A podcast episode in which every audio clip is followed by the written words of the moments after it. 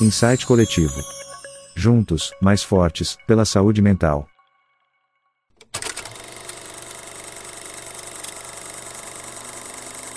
Olá, muito boa noite, gente. Sejam bem-vindos a mais um encontro do Insight Coletivo. Quero muito agradecer a todos aqui presentes, as pessoas que estão aqui é, participando dessa sessão, participando desse encontro. Agradecer as pessoas que têm né, dado feedback sobre os encontros anteriores, sobre é, como tem sido importante né, temáticas, as pessoas elas têm visitado o nosso canal do YouTube, têm consumido os encontros, né, o, o conteúdo dos encontros anteriores. A gente tem um podcast também que tem, enfim, todos os encontros também lá disponíveis em podcast. Você pode encontrar em todas as plataformas aí de podcast. Você, nas principais, pelo menos, você vai encontrar o Insight Coletivo. A nossa missão aqui é divulgar conteúdos científicos sobre saúde mental, né?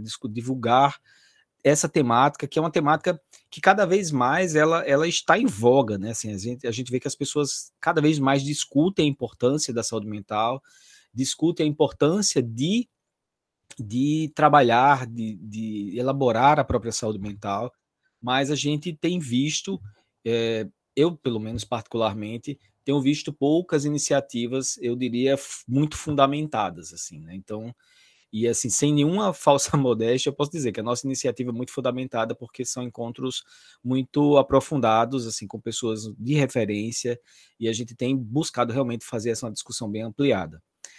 É, Para 2024, a gente tem uma perspectiva de inaugurar, a gente fomos vencendo etapas, né? A gente conseguiu fazer o canal do YouTube, conseguimos fazer o podcast, conseguimos fazer um financiamento coletivo. Hoje temos colaboradores desse projeto, pessoas que que colaboram com o projeto lá no, no site do Catarse. Essas pessoas elas colaboram, elas contribuem para que esse projeto continue vivo, porque aqui a colagem precisa de alguma coisa, precisa de, de marketing, precisa de contratar um estúdio, porque alguns encontros a gente faz em estúdio. Então a gente tem esse, essa proposta do financiamento, e para 2024 o meu sonho, meu desejo é a gente inaugurar uma revista eletrônica. É a nossa meta para 2024, né? Para que além dos encontros, é, você, além dessa possibilidade de ter esses encontros em canal de YouTube e em podcast, a gente possa ter artigos publicados com ISBN, de uma forma bem organizada e que tenha é, respaldo, para a gente poder escrever mesmo, né? Sem, mais ousados no, nesse sentido, de publicar, escrever e publicar o que a gente discute. Então, era, eram esses recados. Né? Hoje a gente tem mais uma pessoa muito especial aqui para compartilhar com a gente, a Maria Clara Fulco, que é nutricionista. Eu vou pedir que ela se apresente para a gente começar o nosso bate-papo hoje. Boa noite, doutor Adriano e todo mundo que está aqui presente. Muito obrigada pelo convite. Eu sou Maria Clara Fulco, sou nutricionista, clínica, já andei aí no, no campo da psicologia, já fiz a biossíntese, né? E quando a gente abre a caixinha, não tem como fechar mais né? Então, meu olhar diante do cuidado nutricional permeia a, a escuta clínica, né? A história diante desse comportamento alimentar para juntos podermos é, é, construir um elo com a nutrição, né? Ah, Clara, então você não é a favor de dieta? Eu acredito que o caminho não é esse, de dizer se é a favor ou não. Cada paciente, cada manejo vai exigir uma intervenção diante dessa construção, né? E o material de trabalho que eu tenho é o planejamento alimentar, né? Além da escuta, além da suplementação, além de olhar a clínica, o corpo, a bioquímica, né? Mas também olhar esse elo das problemáticas alimentares, hoje que é né, algo que a gente precisa ter muito cuidado, né? A saúde mental hoje, ela está bem interligada com a nutrição nesse elo dessas problemáticas. Pois é, e, é, e essa é a primeira provocação que eu faço, sabe, Clara, assim, como, como é que você observa essa, essa inter-relação? Como é que você observa essa ligação que parece muito óbvia, né? Quando a gente fala para as pessoas, as pessoas dizem, claro, é óbvio que a alimentação influencia, né? Uhum. Mas como essa, essa, essa relação é feita? Como é que você, você percebe essa, essa ligação que você acabou de mencionar? A relação com o, o, distúrbio alimentar ou o comportamento, Não, as emoções. A, relação do alimento, do hum. alimento com a saúde mental. Sim. Eu, eu vou fazer um questionamento, né? Eu vou começar essa resposta com um, uma pergunta de uma paciente que eu atendi hoje, que eu entreguei o planejamento, que ela elaborou comigo esse planejamento. Ela olhou o, o cardápio com as receitas e disse: Clara, e meu dia do lixo? Eu fazia algum tempo que eu não escutava isso, porque quem me conhece, quem já, já é acompanhado, quem conhece meu, meu, meu, né, minha didática diante da construção, já não tem muito dessas perguntas. Porém, eu disse, me diga uma coisa, qual seria é, é, o contexto de um dia de lixo? Não, se eu sair com alguns amigos, for no restaurante, tiver um aniversário, estou cheia de confraternização esse mês, eu tá.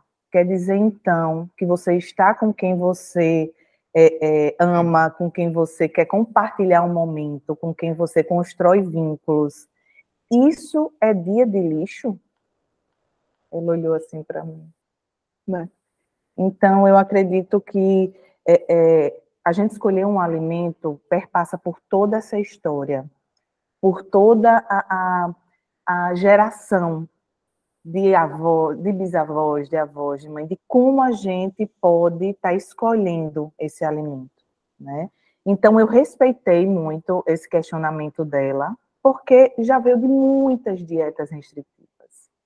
A gente vive num modelo de compulsões, não só de comer muito, mas também de não comer nada. E isso eu observo que isso também é compulsivo, né? Principalmente agora que a gente tem dias para iniciar o verão. Apesar do calor uhum. que a gente está vivendo já nessa primavera, né? É, dia 22 de novembro, a gente inicia o verão. E todo ano eu é, é, faço muitas reflexões de, chega, de quem chega até mim nesse período qual a busca diante desse emagrecimento rápido, né, que a gente tem muito na mídia, essas vendas de projetos, protocolos, né? Então isso, se você tira algo, né, desse dessa alimentação, onde é que fica esse vazio? Né? Onde é que vai andar? Será que está todo mundo assim tão preparado para essa falta, para esses vazios alimentares? Então, eu tenho muito cuidado né, em escutar o desejo diante de uma mudança no comportamento alimentar. E, antes de tudo, cuidar do que, não de tirar, o que é que a gente pode incluir. A gente cuida, eu tenho uma formação em modulação intestinal, estudo muito o intestino, porque eu atendo muita demanda de sensibilidade alimentar, de doenças autoimunes, né, de infertilidade. E como é que está o intestino dessas pessoas? Antes de estar tá fazendo restrições, fazendo dietas cetogênicas, low carb, né? Como é que está essa permeabilidade, essa produção de neurotransmissores que a gente sabe que uhum. tem uma grande produção a nível intestinal, né? Nervo vago, o sistema nervoso simpático, parasimpático, tudo aí interligando nossas escolhas alimentares, né? Então, nossas emoções, elas guiam sim a gente sentar à mesa e poder escolher ou uma salada, ou um carboidrato, né, uma proteína. Então, esse elo da transgeracionalidade, da história clínica, desse vínculo com a comida, é que a gente vai cruzar com essas emoções que a gente está vendo aí, né, 2023, muitas questões relacionadas à alimentação e ao corpo. Né? Então, eu acredito que esse questionamento que eu recebi hoje, que eu fiquei, dia do lixo, fazia um tempinho que não me perguntavam sobre isso, né? Mas se é um lixo, porque a gente está ingerindo, né? É, a impressão que eu tenho é que, assim, que de modo geral a gente vive na, numa busca, numa eterna busca, né? Nesse equilíbrio entre, entre a compulsão e o limite, né? Na medida, a gente, a gente vive na compulsão da, na compulsão, usando esse termo, né, na, da realização desses desejos, mas o tempo todo limitando esse desejo, né, tentando frear frear esse comportamento para limitar, né? É uma, um ciclo que a gente vive, uhum. que a gente está falando de alimento aqui, mas isso é em relação a tudo, né, claro? Acho que em relação uhum. à vida, de modo geral, né? Uhum. Gente, se vocês quiserem, é um bate-papo, viu? A gente escolheu fazer desse formato, então fiquem à vontade, levanta a mãozinha, coloca no chat alguma pergunta, podem fazer também colocações, fiquem à vontade, é uma conversa sim, que, tá, que a gente está tendo aqui, tá bom? A gente vai aprendendo também, né, diante do, do que a gente vai sendo questionado, porque tem coisas que, de fato, a gente tem que construir, né? uhum. né? É, eu estudo muito é, é, suplementação, intestino, eixo cérebro-intestino, comportamento alimentar, né? Recentemente eu até fiz um, um curso de problemáticas alimentares na psicanálise, que me, me abriu muito a, a, a, questão do olhar diante da transgeracionalidade, né? Que é algo que, na minha anamnese, eu sempre pergunto históricos de doenças crônicas, é, é, de pais, avós, mas eu não me atentava ao comportamento, né? Como era sentar à mesa? Eu tenho pacientes que não sentam à mesa para fazer refeições, né? Já que não é difícil para mim, porque eu fui criada, eu tinha que sentar à mesa, todo mundo junto, né, para poder fazer as refeições. Tem gente que come no, numa bancadinha, ou come no trabalho mesmo. Então, até isso é uma construção diante do que é o desejo de se alimentar melhor, né? Se alimentar de uma forma mais saudável, que foi outro, outro questionamento que eu tive é, é, hoje em um atendimento de uma paciente, ela disse, Clara, eu tenho um desejo de emagrecer porque eu preciso, eu estou com minhas taxas todas alteradas, mas eu não tenho o desejo de almoçar feijão, arroz, legumes, que eu acredito que é o que você vai passar para mim. Eu disse, tá, mas como é a sua hora do almoço? Não, porque eu tenho que pegar minha filha, eu tenho que voltar para trabalhar. Mas por que tem que comer feijão, arroz, salada na hora do almoço? Porque é o convencional? Se não é o possível para você, a gente pode tornar isso saudável sem ser é, é, o convencional, né? algo que a gente possa transferir uma refeição maior para outro horário. Né? Porque a digestão, ela também é muito prejudicada, a permeabilidade intestinal, ela é muito prejudicada quando a gente não mastiga bem os alimentos. Não é só ter que tomar um probiótico, fazer uma modulação intestinal. Não.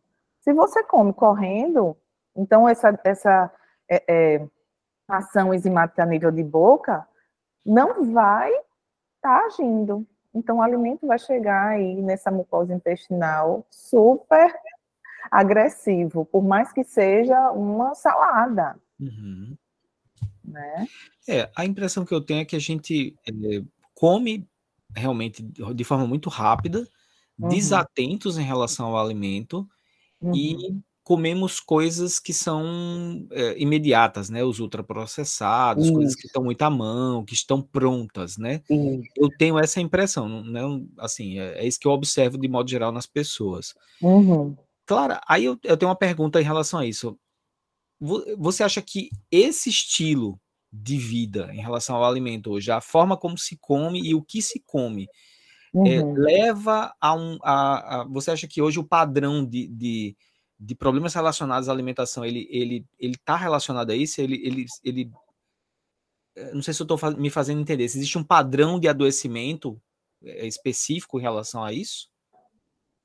É, o, o, o, a velocidade com que a gente tem, né, de, de a dinâmica, vamos falar assim, né, a dinâmica de ações, de, de trabalho, de atividades elas hoje, na atualidade, é, é, prejudica sim o comportamento e o vínculo com a comida, né? As pessoas têm dificuldade de separar um dia para planejar o que vai comer. Então, os ultraprocessados, os fast foods, os enlatados, as marmitas de plástico, né, que são aquecidas em micro-ondas, enfim. É, é, é, tudo isso vai contaminando o alimento, sim a gente, hoje, um dos papéis que eu tenho no meu consultório é resgatar né, um pouco dessa história do poder parar para poder escolher o que, o que se come. As pessoas não conhecem, muitas pessoas ainda não conhecem. Né? Eu atendo adolescentes também, e eu tenho um, um eu peço para trazer algumas vezes, né, quando isso cabe na consulta, trazer um, um, um rótulo. As pessoas não leem rótulo. Né? Então, às vezes eu peço uma filha, ah, eu, mãe, eu, eu tenho duas filhas, nem me apresentei nessa parte, né? Mas eu sou mãe de duas meninas, de Maite, que tem 11 anos, e Isa, que tem 5 anos. E Maite, na pré-adolescência, me questiona muito, mãe, eu não, você nunca me deu tal coisa, por que você não comprou, um, vou dar um exemplo, né? Um, um salgadinho daqueles empacotados. Tá, mas você já leu o que tem ali? É, mãe, é muita coisa. Mas eu posso provar? Tem todo o direito de provar. Todo o direito. Mas de conhecer o que está comendo também. Né? Da gente poder. E eu digo muito a ela, do mesmo jeito que é importante a leitura, as aulas, o entendimento diante do mundo, que a velocidade de informação é surreal, a gente, é, é, para a gente poder fazer escolhas, a gente também tem que conhecer os alimentos para poder escolher. Com né? certeza. Tem uma pergunta muito boa aqui da uhum. Betise no chat, que ela, ela colocou assim: Gostaria de entender de forma concreta, pragmática, como o seu trabalho ajuda no combate ao transtorno de ansiedade.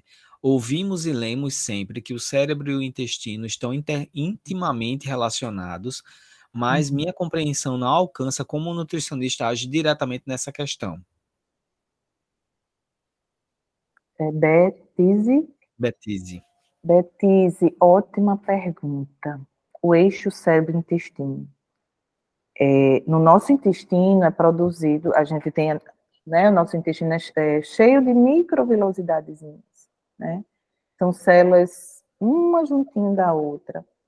Se o intestino está funcionando bem, tá? Ele não é não não deveria ser permeável, não deveria ter os leaky guts, que esses são os espaçamentos. Quando, desculpa, Clara, só para só ficar claro, o que é que significa ser permeável? Permeável é quando o intestino está com as células abertas, inflamado, gotejante, cheio de leaky gut, com baixa produção de neurotransmissores, de, de grelina, né, de todo. É, é eu até anotei aqui secretina, colesterolquinina, enterogastrona, né, que são hormônios produzidos no nosso intestino e que vão modular aí os, os hormônios também da saciedade, né? Então, quando a gente tem um intestino muito, muito permeável, muito gotejante, ele tem uma baixa produção de neurotransmissores, de serotonina, de dopamina, né? E a gente sabe que o nervo vago ele vai conectar esse eixo cérebro-intestino, consequentemente, o paciente vai ser mais ansioso. Mas a gente, ah, mas vai ter que usar o quê? Hoje, eu questiono, a gente vai ter que fazer o quê? Por que não mastigar? E isso mexe com a ansiedade. Então, é um ciclo. Eixo cérebro-intestino é o ciclo. O que a gente não faz de comportamento, que já veio de uma longa jornada, o intestino sofre baixa produção de neurotransmissores que o doutor Adriano pode até explicar melhor, né, diante disso, né, tem as vendas, a, a produção é, é, do sistema nervoso central, mas eu estou falando do intestino, dessa forma desse intestino de se é, é ter uma homeostase, ter uma, um equilíbrio diante também da produção de bactérias, é, é, manutenção de bactérias boas, que são as gram-positivas, elas produzirem também um ácido graxo de cadeia curta, que a gente chama de butirato, que é o que deixa o intestino mais maleável, mais hidratado, né? Então, a saúde intestinal está diretamente relacionada à ansiedade no sentido de produzir menos, quando ele está inflamado, ele tem uma baixa produção e manutenção desses neurotransmissores, que são a base para que esse corpo entre em homeostase. Assim como também o GLP-1, que a, produção é intestinal.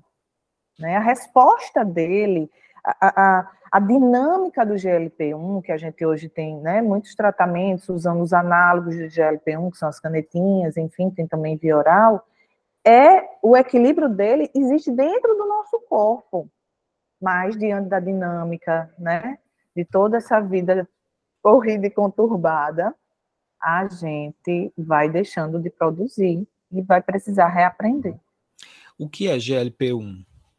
GLP-1 é justamente uma enzima, uma substância que modula a insulina, que trabalha a saciedade. Ela sensibiliza menos essa essa resposta glicêmica, né? Então, é um medicamento utilizado que dá saciedade, então é utilizado muito na ansiedade, na, no impulso alimentar, né? Para dar um bloqueio e modular a recaptação dessa, a, a, a recaptação não, a, o estímulo da insulina, porque ele já tem uma resposta glicêmica. Então, deixa eu ver se eu entendi. Você está dizendo que se a gente tiver um intestino equilibrado, né? por exemplo, uma população de bactérias boas, né? Uma uhum. população de bactérias boas, um intestino saudável, essas células é, saudáveis, uma produção adequada de neurotransmissores, isso vai ajudar no, na, no controle da ansiedade, né? Por uma, por uma produção de, de neurotransmissores, né? É, e o nutricionista ele vai ajudar é, a, é, dando ferramentas para que esse intestino seja saudável. Isso, isso, isso mesmo, isso mesmo. Adriana levantou a mão. Adriana? É, boa noite. Boa noite. É, eu gostaria de fazer uma pergunta. É, antes eu queria falar que a mesa, né? É a questão de almoçar, de comer na mesa com outras pessoas, é uma união, né? Eu me lembro que um pastor disse que, eu não sou evangélica, mas um pastor disse que Jesus se uniu com os discípulos, né? Então, assim, essa questão de como quando a gente está comendo com outras pessoas, nós estamos nos unindo, nos, nos reunindo, estamos tá vendo, tá vendo a união, né? De uma forma ou de outra. Mas, assim, eu tenho uma dificuldade muito grande de seguir dieta, porque eu, assim, não sou muito ligada a fazer comida né? Uhum. Assim, eu não, não sou, não aprendi muito a cozinhar. Aí, é, e eu sei que tem a questão da, da infância, assim, na adolescência eu não aprendi, então eu não tenho uma certa dificuldade que agora eu estou querendo aprender. Mas assim, eu vejo assim, eu sei que a nutricionista passa é, suplemento alimentar, eu compro, é, assim, tem coisas que eu acho importante, né? É, mas assim, mas assim, assim, fazer dieta, assim, coisas assim, no Google mesmo a gente aprende a fazer alguma coisa, mas assim, eu não consigo seguir totalmente a dieta nutricional, que eu vou até para nutricionista para ver se eu mudo essa minha visão.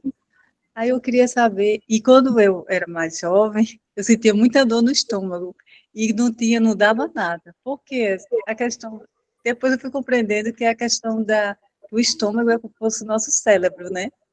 Então, assim, é, eu acho que as emoções iam todo para o estômago. Eu fazia ultra e não dava nada. Não tinha, não tinha nada, na bactéria, não tinha nada. Assim, aquela bactéria que dá, né, quando você faz uma endoscopia. Então, assim, eu queria saber, assim, como é que a gente consegue levar uma vida, é, com, até pela questão, vendo que muitas pessoas têm uma dificuldade, não estou falando no meu caso, mas assim, até de, de dificuldade alimentar, né? É, uhum. Como é que eu digo? As, as pessoas têm insegurança alimentar, né? E como é que a nutricionista de posto de saúde, não só de consultório, como é que ela vai fazer com que atenda? Eu sei que existem as dietas, né? mas assim, é visto toda essa questão, assim, dessas, a dificuldade da pessoa seguir uma dieta, né? Eu queria só colocar essa, colocar essa questão e perguntar como a nutricionista age nesse caso. Obrigada. Obrigada, Adriana. Obrigada, Adriana. Então vamos lá. Tiveram alguns questionamentos que eu até fui pontuando, né? É, diretamente relacionado, tá, né? quando a gente tem uma questão do que não consegue comer, possivelmente não tem espaço, às vezes, né, para entrar algo quando a gente tem uma dor que não é, é, é, diagnosticada depois da investigação médica, né, de todo o processo de exames mais invasivos, enfim, né, mas não tem como a gente separar, né, a gente também se do que é que a gente se alimenta? A gente não se alimenta apenas de comida, a gente também se alimenta de sentimentos. Muitas vezes eu falei do sentar à mesa, mas vão fazer, no início do ano, vão fazer 15 anos que eu faço consultório, né, que é um, é algo que eu amo, é a clínica, mas já teve muita, é, já teve um caso que me chamou a atenção do, dessa questão do sentar à mesa, tá? Eu falei do, do que é o ideal para o corpo, mas muitas vezes sentar à mesa remete a gente o conflito, a briga, o pai que sai rápido, que não pode sentar e poder dialogar de como foi, de, nem perguntar como foi esse dia, né? Porque já traz também essa transgeracionalidade de uma má relação do sentar à mesa, né? Do mesmo jeito que eu toquei no assunto do almoço, que às vezes a gente tem que adaptar sim, porque o ideal não é possível, e se a gente prescreve o ideal, pode até estimular o adoecimento, porque fica num, num, num, num, numa questão de, poxa, prescreve algo que eu não consigo fazer, será que eu tenho algum problema alimentar por causa disso? E eu acredito que outro ponto que a Adriana trouxe, que é a clínica em posto de saúde, na saúde né, primária, é isso também. O que é que é possível? Tem gente que não tem o que comer. Né? Então, na saúde básica, eu trabalhei seis meses na saúde básica, logo no iníciozinho da minha, da minha formação. E o que é que chegava muito? Não tinha quase nada para comer, mas comia biscoito recheado, pipos e refrigerante, né? Então, é poder fazer com que esse esse esse comportamento vá mudando. Porque se a gente come algo de mais qualidade, a gente tem mais energia para enfrentar esse mundo afora, né? A gente pode até compartilhar diante, se eu tenho arroz, o outro feijão, por que não se unir diante disso? Né? Então, eu trabalhei seis meses na saúde básica e eu fazia encontros com a população que chegava até mim para justamente ver o que é que é possível. Eu também estagiei na faculdade é, é, em posto de saúde e eu fazia muita ação com mães, né? De que forma a gente pode estar tá trazendo do que é menos industrializado, ultraprocessado, para dar qualidade a essa alimentação, né? Então, eu acredito que diante de, uma, de um comportamento alimentar, a gente tem que realmente escutar a história de cada um, para ver o que é que vai ser proposto, né? Se não consegue preparar, porém tem o desejo, por que não começar com o simples, né? Uma papinha de aveia, se é possível, né? É, eu sou nutricionista, né, mas eu tinha muito medo de riscar fósforo. Todo mundo tem uma questão com o sentar à mesa, com o alimento, com preparar.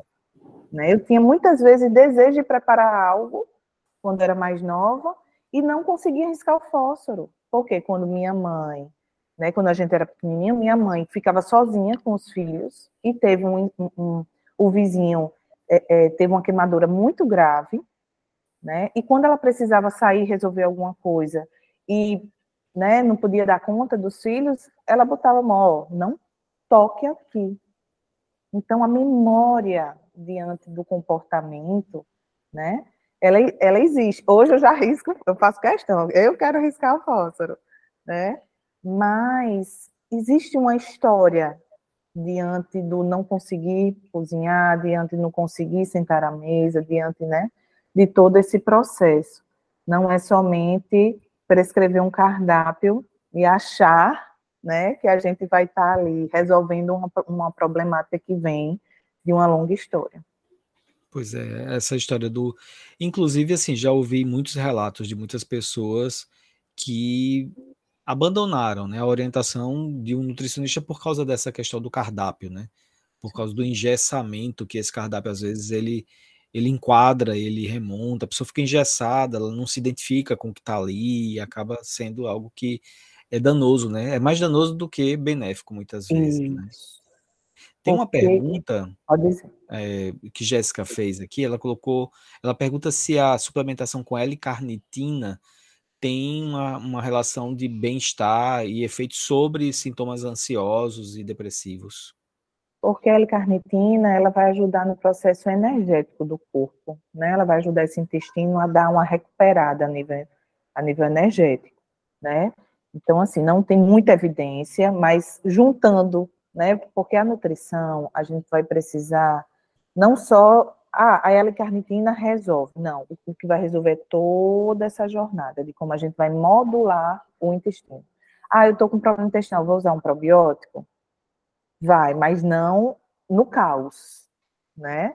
A gente vai ter que ver qual é a cepa interessante para aquele processo, como é que está essa, essa desbiose, que é justamente desbiose, é essa desregulação do, do, das bactérias no nosso intestino, né? Mas a L-carnitina tem, tem uma função, sim, a nível energético nesse intestino.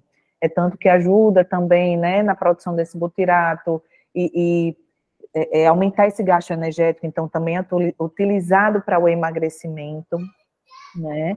Então, a gente tem sim, né?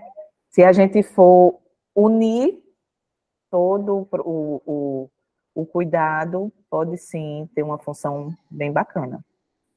Uma coisa que eu, que eu escuto e, e, que tem até a ver com o que a Adriana falou, né? E você comentou um pouco dessa coisa da, da segurança alimentar, e, as, e eu já ouvi muitas pessoas dizendo assim, que se alimentar de forma saudável é mais caro.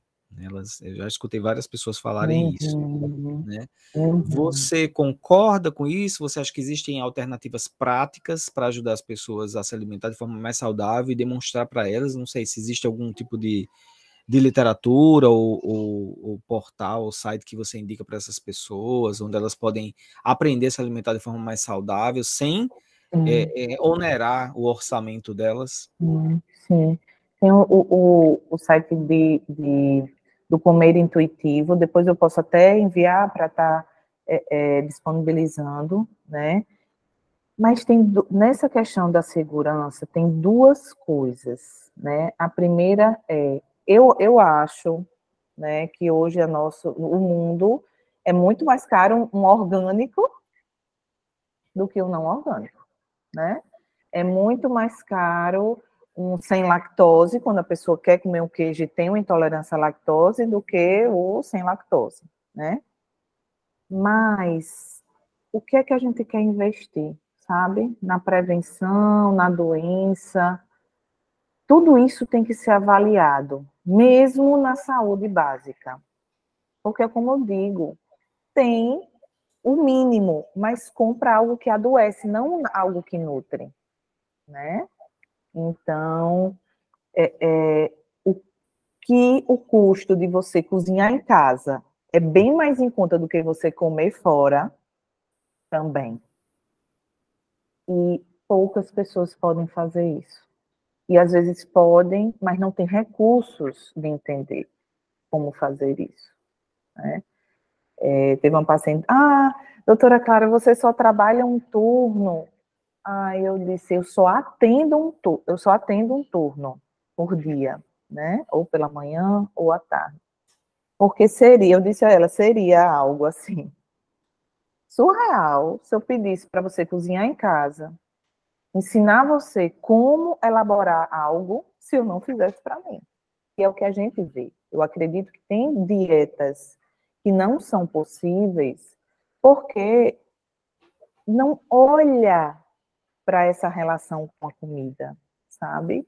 E acha que o que você o que eu faço é muito fácil você fazer. E não é. Existe um sacrifício. Existe bancar esse tempo, né? De estar tá investindo na saúde. Né? Então, comer saudável muitas vezes a gente pode estar tá reorganizando esse contexto, né, para pensar se é caro, se é barato, é o que é que eu posso fazer eu fazer, né? Eu poder é, é, elaborar, enfrentar o medo, né? Porque tudo isso, até a nível de relacionamentos, né? É, é interessante que a forma com que eu tenho, é outra coisa que, que nas leituras de distúrbios alimentares, eu tenho até um, um, um livro que eu, até está aqui, vou trazer para vocês, distúrbios alimentares, que fala de problemáticas alimentares, e uma das passagens fala justamente de como a gente é, é, esquece de que a forma, ou não sabe também, a forma com que a gente lida com o alimento é a forma com que a gente lida com as pessoas. São nutrições muito, né, a nutrição é muito ampla hoje em dia, né, e às vezes a gente precisa estar tá olhando também para esse autoconhecimento, a gente se conhecer, conhecer o nosso comportamento, conhecer a forma com que a gente lida com aquelas emoções, né? Ah, não é fácil eu me organizar para ir para uma confraternização, porque eu vou desandar tudo. Aí a gente traz, não é fácil ir para tal confraternização, porque eu também vou me encontrar com pessoas que mexem com a gente, né? Principalmente final de ano. Eu tenho problemáticas alimentares a nível de clínica que traz, Clara, como o Natal é difícil para mim. Então, eu como para poder me acalentar, para poder ficar saciado uhum. e não me esvaziar diante da angústia do conflito que é, né? Tá todo mundo junto naquele no sintoma, né? Então, eu acredito que nutrição clínica é isso, a gente poder olhar de diversas formas como é que a gente lida com o alimento. Tem uma contribuição aqui no chat. Veríssimo fala o seguinte: tem um livro muito bom que se chama A Experiência da Mesa, de Devi Titus, hum. e fala hum. sobre fala sobre tudo isso, inclusive relacionar a queda do Império Romano à perda dessas relações humanas que começam em casa e à mesa. Perfeito. Quero, vou anotar, viu? É, a experiência, é da, a experiência da mesa. Deve Titus, o, o autor. Jaira pergunta se vai falar alguma coisa sobre obesidade e depressão, né? Se existe alguma relação da obesidade e depressão, imagino que é isso. E ela pergunta ainda se existe algum tipo de alimento né, que o depressivo deve comer, alguma recomendação. Ah, uma pessoa uhum. com depressão deve comer tal tipo de alimento. E aí a gente já poderia ampliar para ansiedade, não sei, você, uhum. se você pode também dar algum tipo de, de recomendação nesse sentido. A gente sabe que tem alguns alimentos que têm substâncias que vão ajudar na produção dessa, desse triptofano, né? E que já tem o triptofano. São alimentos, comida. Né? Então, é, é ansiedade, a depressão, ela está diretamente relacionada à obesidade, porque justamente a gente está falando de uma célula desnutrida, né? De um corpo que ele não dorme, que ele não descansa, que ele está o tempo todo atento, né? Porque ele está atento o quê? São células atentas a querer, precisando de nutriente, né? Então, magnésio, é, vitaminas do complexo B, como é que está essa B12 desse paciente que está com depressão e ansiedade? Como é que está a ferritina desse paciente? Então, a célula da gente, né, é bem pequenininha, mas que forma a gente? Ela precisa ser nutrida, sim, com vários nutrientes. Então, é, é, as proteínas, os aminoácidos, né, as vitaminas e minerais, tudo isso deve ser pontuado, é, é, elaborado um planejamento, e é um planejamento diante de nutrição celular. E hoje a gente sabe que a cronobiologia está em, em, alta, porque se a gente não dorme, se a gente não respeita o ciclo circadiano, a gente não tem nutrição. E a gente produz melatonina dormindo. A gente modula insulina, GH, dormindo. Né? A gente é, ativa a fase 3 de, de, detoxicação do fígado dormindo. Então, deixar essas células mais atentas, menos atentas, menos ansiosas, é nutri-las. Dizendo aqui, pronto, já tem um alimento, então você já pode dormir. Por isso que a gente tem que ter muito cuidado com os jejuns, que é muito, né, já teve muita moda, mas de vez em quando a gente é, é, ah, eu vou fazer déficit calórico para emagrecer, vou ficar sem comer. É, vai piorar o sintoma, porque vai, não vai estar tá nutrindo. Então, respeitar a cronobiologia, o ciclo circadiano, a gente sabe que, e, e é uma coisa bem interessante, que jejum, é, é, tem estudos muito bacanas, jejum, mas é jejum noturno, não é jejum diurno. Ah, Clara, mas é interessante que a gente passe um tempinho, não acorde e coma logo depois. Sim, a gente tem que fazer com que esse cortisol entre homeostasiar a insulina também, para depois a gente se alimentar. Também alguns estudos mostrando que depois de uma hora que a gente acorda, é que é interessante a gente fazer a primeira refeição, né? Onde a gente vai estimular o trato gastrointestinal com um chá, com os fitoquímicos, trabalhar a digestão para não hipersensibilizar essa insulina. Então, a, a, obesidade, a ansiedade, a depressão, ela está diretamente relacionada a uma desnutrição celular, né? Que a gente precisa ter um olhar bem atento diante da, da clínica, porque o corpo ele vai mostrar sintomas, mas da bioquímica também, que está ali precisando é, é, resguardar essas células. Sim.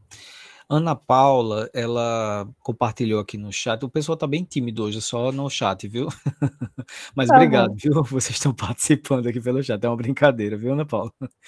Ela coloca assim, é, que ela é uma paciente fibromiálgica e que ela sente uhum. muitas dores, e principalmente quando ela está próxima ao calor do fogão, na quintura do fogão. É, e também ela enfrenta depressão, que o que por muitas vezes impossibilita de fazer as próprias refeições, uhum. né, e ela fica muito triste com isso. Ela pergunta o que deve fazer, né, se você teria alguma sugestão. É, desde muito cedo apresentou algumas restrições alimentares, intolerância à frutose, lactose, e quando fica muito mal, ela come muita coisa errada, entre aspas, errada entre aspas. Uhum, uhum. É, quem não é, é quem está ansioso e nervoso e com um prato de salada, assim, de fato, eu parabenizo, né? Eu eu não consigo. Eu me lembro logo do meu chocolate, que é o meu afeto em comida. Mas, Ana Paula, a fibromialgia, ela é uma doença multifatorial e mostra uma inflamação, né? Cuidar desse intestino. Se ir ao fogão é algo que lhe né, impossibilita a funcionalidade, fica com funcionalidade comprometida, vê preparações que não precise desse aquecimento, sabe? Preparações que a gente pode estar tá elaborando sem diretamente levar ao fogão. Hoje em dia, a gente possivelmente possa é, é, sugerir até a modernidade, a airfry, que é algo que coloca e não precisa ficar tanto tempo perto do fogão também, né? Mas é, é, acesso a, essa, a, essa, a esses alimentos, ou também nutrir esse corpo pela manhã com alimentos né, vivos que não precisem de, de de aquecimento, de cozimento, para depois fortalecer e preparar. Eu, não, eu fiquei na dúvida se a pergunta seria algo, é, é uma sugestão para incluir na rotina alimentar ou sugestão de como preparar o alimento, sabe, doutor Adriano?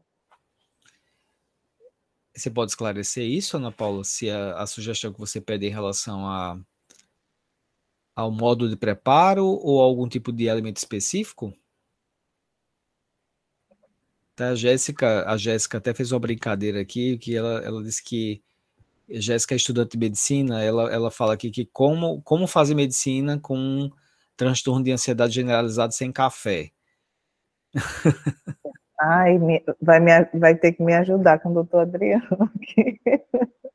É, Eita, danada. Aí o sono, hein? Faz o que com esse sono, meu Deus? É, é complexo, né? Agora é, é. interessante, é. eu achei muito curioso que você falou dessa história da, da célula atenta, né? Hipervigilante, né? É, eu achei curioso isso que você fala, porque assim, remete a isso, meio que isso que Jéssica está falando, porque ao mesmo tempo que é, é, é, meio que é como o jejum também, né? Parece que eu não sei se eu não sei que mecanismo é esse, mas é como se a pessoa fosse impelida a fazer algo que piora o processo, né? Uhum. É um, uhum. ela ela está imersa num ciclo que é um ciclo que se retroalimenta, né? Isso, porque, porque existe uma inflamação, mas o movimento que esse corpo faz é de manutenção dessa inflamação. Isso. Né? É a mesma coisa de estar tá com a célula de. Pronto, tá com um carro, ligando o carro, ele sem gasolina. Ele até dá arranque, mas ele não vai usar toda a reserva até para né, fazer a cisão, quebrar, sei lá o quê. É. É, a cafeína traz um pouco disso, né? De dar aquela energia, aquele gás. Eu vou, mas não vai até distante, não. É igual um corredor, é, um maratonista. Ah, vou tomar cafeína, eu corro 5 quilômetros, mas você não corre 10, se não se alimentar direito, se não tiver uma boa nutrição, se não tiver um bom planejamento energético, uma boa qualidade de aminoácido, de carboidrato, né? Que hoje em dia não pode ninguém falar em carboidrato que engorda, não, dá energia para produzir. Um bom carboidrato faz toda a diferença em todo o processo nutricional do ser humano, em todas as fases da vida. Até o diabetes precisa de carboidrato, né? É, com certeza. Ana Paula esclareceu aqui, ela falou que é quanto ao modo de preparo. Sim, o modo de preparo. Então, ver receitas que não precisem levar, principalmente é, é, durante né, o iníciozinho do dia, porque eu, te, eu tenho pacientes com fibromialgia e o, o, o, horário mais crítico é pela manhã, né, que vai, as, as dores estão mais é, é né, evidentes, e ver esse, é, a tecnologia, né, um air fry, alguma chapinha, né, para poder aquecer, para não ficar, né, no fogo durante tanto tempo. Separar um dia para fazer, para não ter que todos os dias fazer, né? A gente fazer um processo de congelamento também, porcionamento, para não estar tá tendo que todos os dias estar tá tendo que cozinhar. Entendi. Ana Carolina, ela agora eu não entendi, Carolina, se isso que você colocou foi uma pergunta, é porque ela colocou assim: existe uma maneira de dosar na prescrição da dieta com uma pessoa com toque alimentar e ansiedade ao se alimentar exposta a outras pessoas por receio de, julga, de julgamento? Acho que talvez seja uma pergunta. Acho que ela está tá perguntando se existe uma maneira de dosar na prescrição alimentar maneiras para ajudar essa pessoa, né, no toque, por exemplo. Sim, quando que tem o toque quando tá com ansiedade e come mais, é isso? Deixa eu ver a pergunta. Não, eu entendi que é, é na, na questão da exposição ao outro, né? Porque Sim. às vezes a pessoa tem, tem maneirismos ou tem comportamentos muito repetitivos e ela fica com vergonha de se alimentar na frente Sim. de outras pessoas. Isso provavelmente deve atrapalhar a nutrição dela, né? Isso, trabalhar o sistema nervoso parasimpático, né? Magnésio, complexo B, isso vai ajudar bastante nessa nutri, nesse, nesse no, né, nos manejos Entendi. do toque, né? Porque a hipervigilância na, na nutrição, no meu olhar, né, é, nada mais é do que um sistema nervoso simpático hiperestimulado e o parasimpático memórias né, péssimas. A gente não pode descansar mais. Tem uma paciente que eu acompanho ela há mais de 10 anos e eu conversando com ela, a gente, né, trabalhando o planejamento alimentar, eu sugeri yoga e ela é super adrenérgica. Ela é virar, pode pedir para ela fazer atividade física 200 vezes, ela vai fazer. E eu disse, você está precisando fazer uma yoga? Ela, não, você não me conhece, né? Tem mais de 10 anos que você me conhece, que eu venho, e você não está me sugerindo yoga? Eu disse, tô. tô. porque essa enxaqueca sem fim, que não passa com nada. Esse sono irregular, que eu sei que está perto da menopausa, que ela está né, tá com, com já pertinho aí da, da, da menopausa. Mas cadê o descanso, hein? Não, pelo amor de que isso? Ninguém pode descansar, né? Então a gente sabe que a gente tem alimentos que vão estimular sim o sistema, fora cuidar o, o, do intestino, né? Que isso aí é algo fundamental para o sistema nervoso parasimpático para esse descanso, para diminuir essa hipervigilância, o toque, a ansiedade, é nutrir com complexo B, com carboidratos eu vi subindo, acho que foi Jéssica que perguntou, me dê sugestões de carboidratos saudáveis. Foi Celina. Foi Celina. É.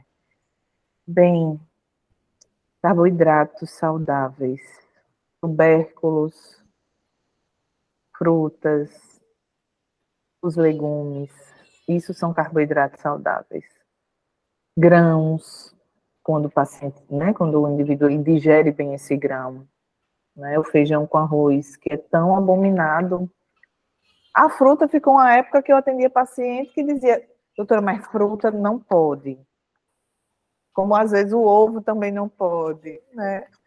Então eu lido com material de trabalho bem questionador, né? Com vilões, com, com um vilão mocinho, meu Deus do é. céu. Mas é porque o ser humano é muito complexo, claro. Demais, demais, demais. É uma paciente que eu acompanhava, eu, eu conversando com ela, justamente conversa sobre a história da fruta, dizendo que o médico tinha proibido dela comer fruta e tal, e não sei o que eu disse, mas, mas e pode? Ele proibiu comer fruta. Qual a fruta que ele proibiu? Foi manga, doutor. Ele proibiu eu comer manga. Eu disse, meu Deus, que absurdo. Tá a filha dele, a filha dela disse, mas doutor, ela só não tá contando pro senhor que ela come 10 mangas. Ah, exatamente. É, mas é a mesma coisa, né? É, é, come 10 mangas, aí proíbe. Proíbe um grande vínculo. Pois é, imagina, né? Imagine que sofrimento, gente. É igual a quem toma muito café para tirar. Meu Deus, acaba com a pessoa. Não levanta nem da cama. Né? Quando a gente tem um útero hiperativo, então, enfim, uma bexiga hiperativa está com processo de infertilidade, meu Deus, quantas xícaras de café? Cinco por dia. Meu Deus do céu. A mulher querendo engravidar. Ai, Jesus, como é que pode? O que é que eu faço? Vamos diminuindo, né? Vamos reduzindo, porque tá ali bombando o cortisol. Tudo passa pela negociação, né? Você tem que Isso. negociar. Isso. A gente está quase finalizando é, tenho mais uma pergunta aqui, né, da. Deixa eu ver quem foi que fez a pergunta aqui. Acho que foi foi Jara, porque ela perguntou, ela falou antes sobre é, obesidade e depressão, e aí ela perguntou se o inverso é verdadeiro, se existe relação da depressão e do baixo peso. Tudo, assim, eu acho, acredito que seja também com medicamentos, né? É, tudo vai depender da relação com a comida. Eu sou uma pessoa que, eu, quando eu tô com medo, quando eu tô ansiosa, eu tenho, eu tenho que encher minha barriga para eu poder aguentar o tranco. Tem pessoas que trava, que não entra nada. Então, isso são de características, né, de, da personalidade, né, de como lida com o alimento, de toda essa história da tríade, enfim.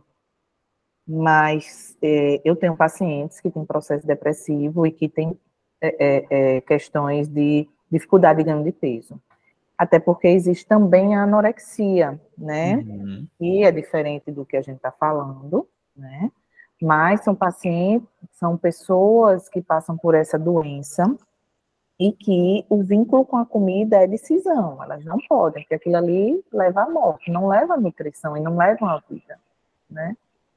Então, é, existe sim né? Pacientes com ansiedade, com processo de depressão, que perdem peso, sim. Tem uma, as duas últimas perguntas aqui para a gente poder encerrar. Uma da Jaira, que ela fala, ela pergunta sobre a inflamação intestinal, qual o tratamento né, se uhum. faz para a inflamação intestinal? E a outra pergunta é da Jéssica, que tem, tem uma relação com a, essa pergunta também, que ela pergunta como é que se faz essa avaliação da função intestinal, né, para você determinar se um, se o intestino está inflamado ou não. se existem exames laboratoriais, o que é que se faz para chegar a essa conclusão? É, eu avalio a clínica do intestino sempre com algum médico, né, gastro, que vai poder é, fazer a parte é, é, de exames mais invasivos, endoscopia, é, colonoscopia, mas na parte clínica tem que descartar se é uma síndrome do intestino irritado ou uma doença intestinal inflamatória, tá? É, como se diagnostica, precisa, o diagnóstico é médico, tá? E a nutrição vai, diante do diagnóstico, vai avaliar se é uma, uma síndrome fúngica que está ali, né? Se é um supercrescimento bacteriano, se é uma a disbiose. Então, diante da, da anamnese, da rotina alimentar, do recordatório de 24 horas e dos sintomas e da parte bioquímica e de exames que o, o médico especialista vai estar tá acompanhando em conjunto, né? A gente não tem como cuidar do intestino só com a nutrição. Sim, com o gastro, né? Um, um coloproctor que vai estar tá ali é, é, em conjunto avaliando esses sintomas. E, e como tratar, vai avaliar qual é o alimento que está em hipersensibilidade, vai avaliar também não só o alimento, mas o comportamento, porque muitas vezes você mastigando melhor, né? Você conseguindo descansar, dormir melhor, a permeabilidade já melhora, né? Então, tá montando um planejamento não só a nível de alimento, mas também de hábitos. É, é de fato, assim, são, são muitas perguntas, né? São muitas questões. É, a gente, gente, a gente infelizmente está chegando no nosso tempo limite aqui são 21 horas já. Eu vou só ler aqui o comentário de Ana Paula para a gente poder, para eh, realmente a gente poder encerrar, porque ela escreve o seguinte.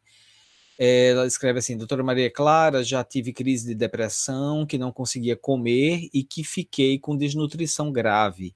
E em uma outra crise eu ganhei 30 quilos.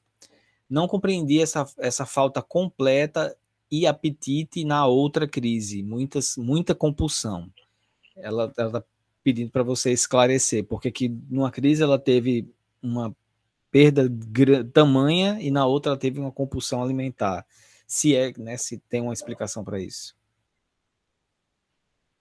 Bem, eu acredito que o doutor Adriano vai me, vai me ajudar mais, porque assim, depende do gatilho, né?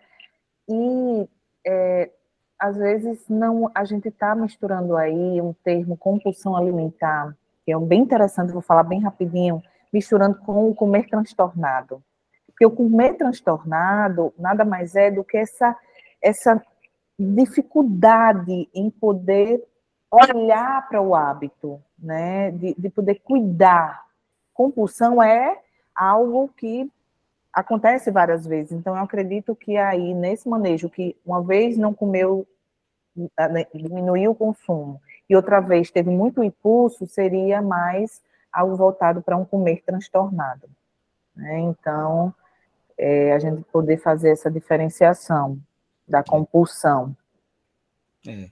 é, o que eu acho que ficou claro na nossa conversa, é, Clara, é que de fato existe uma relação muito muito impressionante né, na, na questão do alimento e da saúde mental né, no ato de se alimentar, como você bem chamou atenção para isso, né, no ato de se alimentar, no tipo de alimento, na forma como você você se alimenta e você se nutre, né? Porque não é só comer, é se nutrir. Eu acho que, que você chamou muito atenção para isso e ficou muito claro a relação disso com os possíveis transtornos mentais ou com a possibilidade de você cuidar melhor do, de um transtorno mental se você tiver bem nutrido, se você tiver orientado nesse processo não é?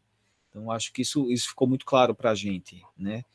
É, e, e, acho que as pessoas elas podem é, perceber a importância disso com, com o processo, né? Assim, a, a, as pessoas elas comem, comem hoje de uma forma é, absolutamente é, acho que equivocada, porque é muito pelo apelo, né? Muito pelo apelo comercial, é muito pelo, pelo que está à mão. Eu sei que e às vezes a gente estava falando da, da, insegurança alimentar, da dificuldade de acesso ao, ao alimento, mas, mas em grande parte é uma, a dificuldade maior é de acesso à informação.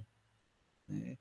E às vezes é, acesso à informação e acesso é, ao entendimento da importância disso, porque às vezes as informações até as pessoas têm, mas elas não estão dispostas a, a agir e, e, se comportar de uma maneira diferente em relação ao alimento. Então, acho que tem uma, tem uma série de questões aí que são, são muito complexas, né? Mas eu queria que você uh, desse suas palavras finais, que você, enfim, falasse um pouquinho para a gente poder encerrar. Gostaria de, de agradecer novamente o convite. É um tema que eu amo falar. Se eu puder hoje ter tocado em algum pontinho de cada um de vocês, diante, né? Se antes escolhia algo que causava aquele desconfortozinho e agora vai, vou pensar melhor e poder não escolher aquilo, né? É, eu já estou com o meu dia ganho, né? E que a gente possa juntos poder divulgar, né? A nutrição, ela é fundamental para que a gente possa ter boas relações, que a gente possa ter energia, que a gente possa estar tá nutrindo a si e ao outro, né? Compartilhar de momentos nutritivos, né? O que a gente come não é lixo, o que a gente come é vínculo, é afeto, é algo que nos move. Então, realmente, a informação é algo que a gente tem que estar tá divulgando, estar tá cuidando, o autoconhecimento também, porque muitas coisas que são boas para mim podem não ser para doutor Adriano, né? E se a gente puder, eu já fiz até uma postagem dessa no Instagram, já tem um tempo, acho que tem mais de dois anos. Quer observar algo que não faz bem para a gente? Algum alimento, ah, tal alimento é bom ou não é? Coma, observe como é que ele né? Como é que é a sua digestão dentro daquele alimento? A mesma coisa, ah, será que eu ir para tal lugar vai me fazer bem? Você tem que ir, você tem que experimentar. Então, que a gente possa experimentar aí de bons alimentos, né? Boas mesas para estar tá podendo compartilhar da nutrição e o afeto da melhor forma possível. Clara, muito obrigado, viu? Só posso agradecer, né, a sua generosidade de estar aqui com a gente, dividir seu tempo, né, trazer aqui informações e conhecimento para todos nós. Muito obrigado mesmo, viu? O Insight, o Insight Coletivo agradece. Queria avisar que semana que vem a gente vai ter encontro, porque nós vamos ter um encontro presencial dos colaboradores, dos financiadores do projeto. A gente vai ter um encontro, o primeiro encontro presencial dos, dos financiadores do projeto. A gente vai vai fazer um jantar semana que vem com, com, né, com o pessoal que está tá, né, no financiamento, para, enfim, traçar os rumos aí do Insight Coletivo 2024. Então, gente, muito obrigado a todos, obrigado a Adriana, Ana Augusta, Ana Carolina, saudade, viu, Ana Carolina? Depois eu vou conversar com você no Instagram, você conversar com a gente aqui.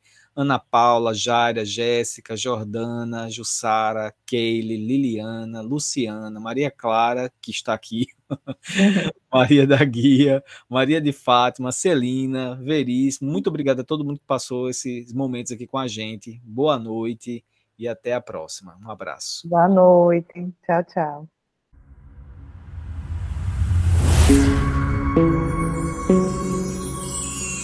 Insight coletivo. Juntos, mais fortes, pela saúde mental.